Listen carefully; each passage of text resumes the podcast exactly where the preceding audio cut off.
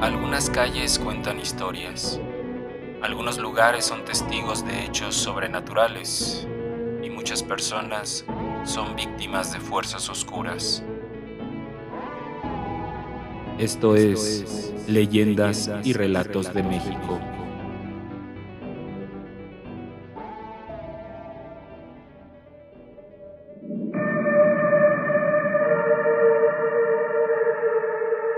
Una de las tradiciones más antiguas que existía en el México de siglos pasados consistía en que la hija menor de un matrimonio se quedara con ellos para cuidarlos en su vejez.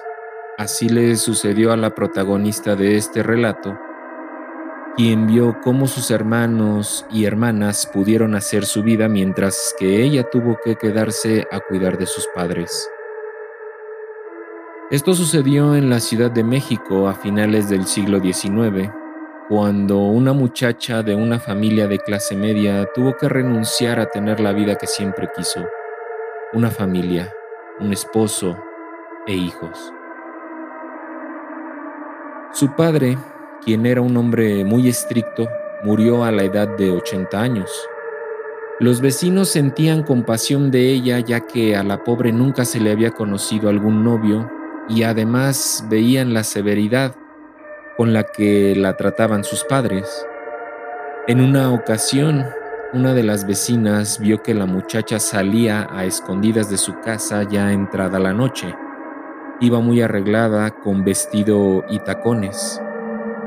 Durante mucho tiempo la mujer continuó con su actividad clandestina hasta que un día su madre murió a la edad de 90 años. Todo mundo pensó que la pobre por fin podría tener una vida lejos de ese encierro, pero la vecina, que en múltiples ocasiones la vio irse de noche y regresar de madrugada, se encargó de esparcir el rumor de que su madre había muerto porque ésta la descuidaba por tener una vida de pecado y promiscuidad. A partir de ese momento la gente comenzó a verla con desprecio, hasta que un día la mujer apareció muerta en su casa.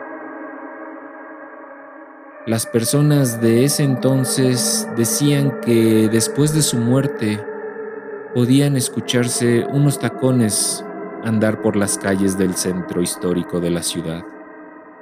A deshoras de la madrugada, sin que pudiera verse a la mujer que los llevaba puestos.